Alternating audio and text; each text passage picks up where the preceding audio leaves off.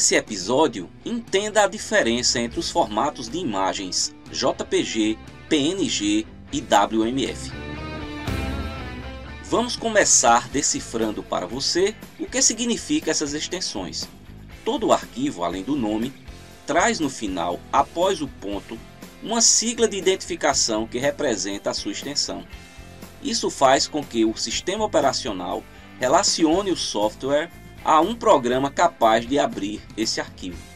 No caso de imagens, existem dois tipos principais: as formadas por pixels e as vetorizadas.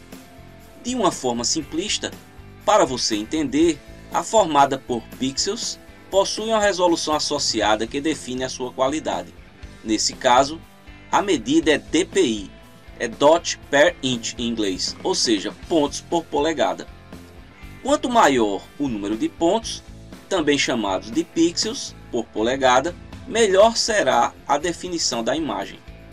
Estamos falando dos formatos JPG e PNG. Você pode estar se perguntando qual a diferença básica desses dois formatos. O formato PNG permite que seja definida uma cor transparente. Exemplo: é possível recortar uma pessoa de uma foto e montar no outro fundo qualquer. O formato WMF é do tipo vetorizado. Na verdade, o computador não guarda a imagem em pixels, e sim por formulações matemáticas que garantem desenhar e colorir a imagem do tamanho que o usuário desejar sem perda de qualidade, mesmo quando redimensionada. Esses formatos são utilizados para desenhos. Resumindo, os formatos vetorizados são muito utilizados em logomarcas e ilustrações. Já os formatos de pixel para fotografias.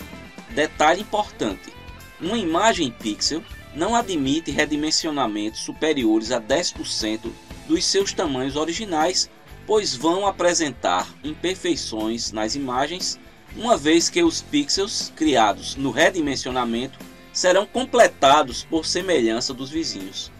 É por isso que fotografias profissionais costumam ter uma quantidade grande de pixels, sobretudo quando essas imagens serão impressas em grandes dimensões.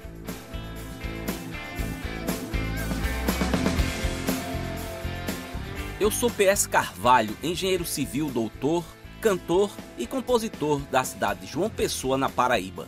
Para me localizar nas principais redes sociais e plataformas de músicas é bastante simples. Basta digitar PS Carvalho. Por enquanto é isso. Espero ter trazido para você informações úteis e interessantes. Até o próximo episódio.